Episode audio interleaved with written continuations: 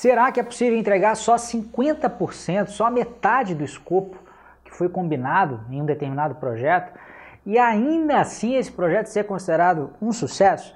E a resposta é sim. E se você acha que a resposta é não e tem certeza que a resposta é não, é porque provavelmente você está acostumado a executar projetos é, dentro de um mindset ou dentro de um, de um tipo de ciclo de vida que a gente chama de mais preditivo e não de um tipo de ciclo de vida mais agile. Deixa eu explicar um pouco melhor essa história.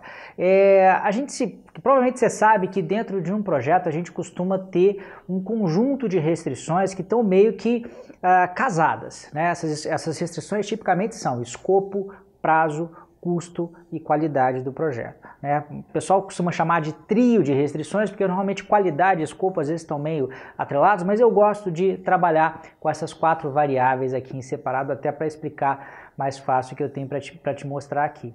E o que, que ocorre? Normalmente, num gerenciamento de projetos mais tradicional ou mais preditivo, é, a gente tende a, a dar um peso muito grande à variável escopo. Quer dizer, o projeto ele só é considerado bem sucedido se ele entregar todo aquele escopo que foi combinado desde o primeiro momento. E por que, que as coisas funcionam desse jeito no mundo preditivo? Porque existe a crença de que logo no início do projeto, ou pelo menos é, é, não deixando avançar muito tempo, num curto espaço de tempo, eu vou conseguir definir exatamente quais são os detalhes do produto que eu quero construir com aquele projeto. E se eu tenho clareza em definir né, quais são os detalhes desse produto, não tem por que eu permitir variabilidade né, nas características desse produto. É, talvez o exemplo mais clássico né, desse tipo aí de ciclo de vida seja construção civil, né? em especial construção de casas ou construção de prédios não, não muito complexos, ou até mesmo de alguns prédios mais complexos. E por que, que existe essa crença?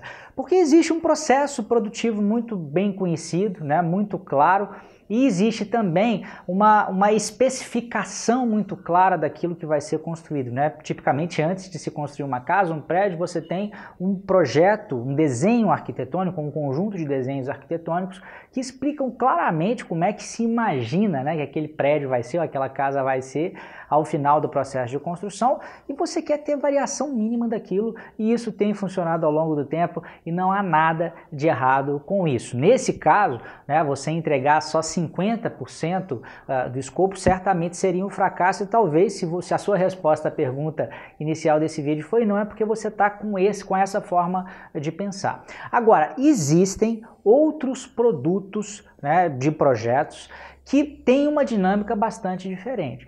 Né? E, o, e o tipo de produto talvez é, é, mais característico dessa, dessa segunda categoria é software. Né? Quando você está construindo qualquer tipo de software, é muito difícil, pra, mesmo para quem está contratando, vamos supor que eu sou uma empresa e estou contratando outra empresa para desenvolver um software para mim, é muito difícil para mim, enquanto usuário, ter essa clareza exata é, é, do que exatamente eu espero é, é para aquele software. Vamos pensar no exemplo prático aqui. Eu trabalho com educação, com treinamento pela internet, então vamos supor que eu não estou mais satisfeito com o ambiente em que eu disponibilizo os meus cursos online, eu quero construir um novo ambiente e esse ambiente vai ter acesso por smartphone, vai ter uma série de funcionalidades.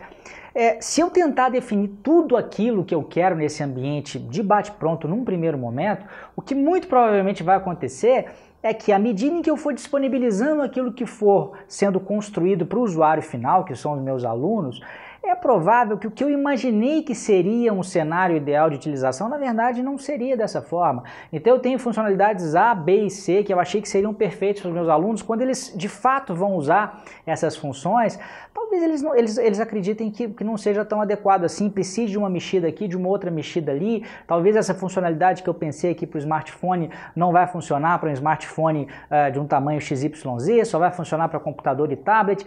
Enfim, quando a gente mexe com software, normalmente a gente está tá, é, é, modificando um processo, seja um processo de trabalho, um processo de aprendizagem, ou mesmo um processo da nossa vida pessoal, dado que a nossa vida está inundada por software, né? Facebook, Uber, WhatsApp, tudo isso é software. E muitas vezes a, a, a interação né, do ser humano com o software é diferente daquilo que se imaginou num determinado momento.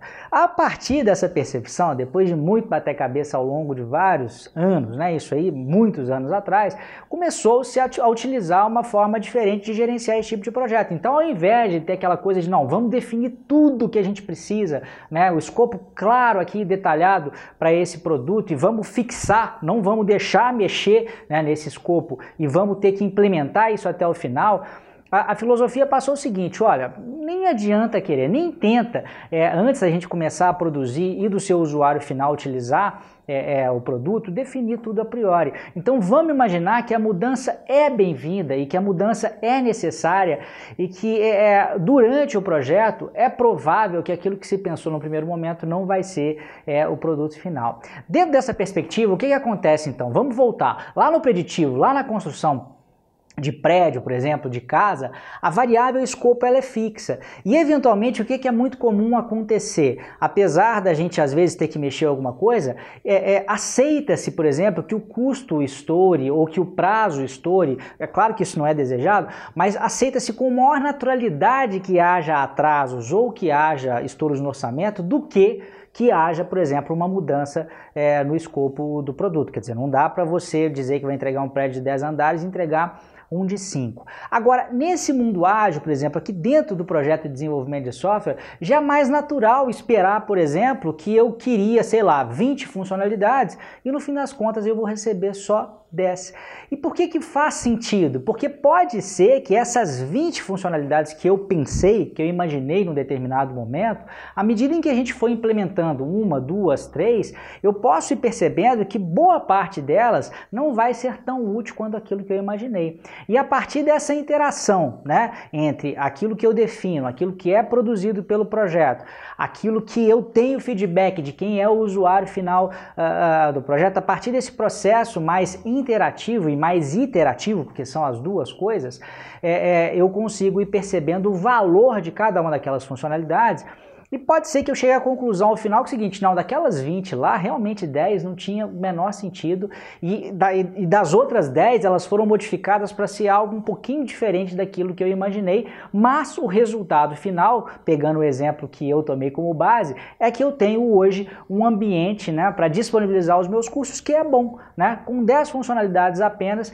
ele está me atendendo muito melhor do que com aquelas 20 que eu tinha imaginado anteriormente. Então, é, é, e aí, para chegar é, nessa, nessa forma de pensar, o que costuma acontecer também é a gente ter, por exemplo, a variável prazo mais fixa. Né? A gente usa o conceito dentro dos ciclos de vidas mais adaptativos, a gente usa o conceito de time box, que é ao invés de deixar o prazo correr solto e a gente tendo atrasos, não. A gente vai produzir então um determinado produto de projeto ao longo de um número X de iterações e cada uma dessas iterações elas vão ter um período pré-definido, por exemplo, de uma semana, ou de duas semanas, de três semanas, ou de no máximo até um mês, tá? Então é possível ter um, processo, um projeto bem sucedido aí só com 50% do, do, do escopo entregue? É, dentro dessa segunda filosofia mais agile, é. E aí o que acontece então é que há um pensamento, uma, uma, um jeito de pensar diferente em relação àquelas quatro variáveis, né? Quando eu estou no, no, no ciclo de vida preditivo,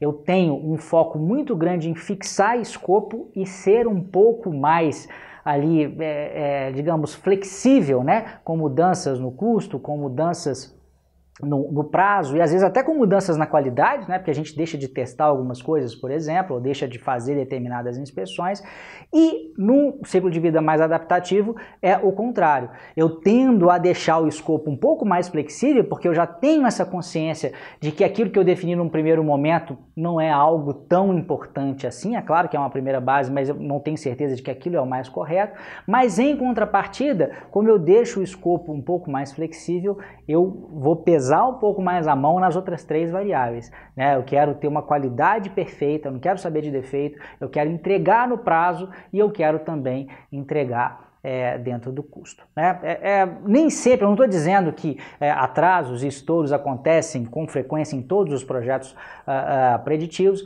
mas eu diria que em termos de mentalidade é mais ou menos assim que funciona desses dois mundos. Essa é a minha dica de hoje. Um grande abraço e até a próxima.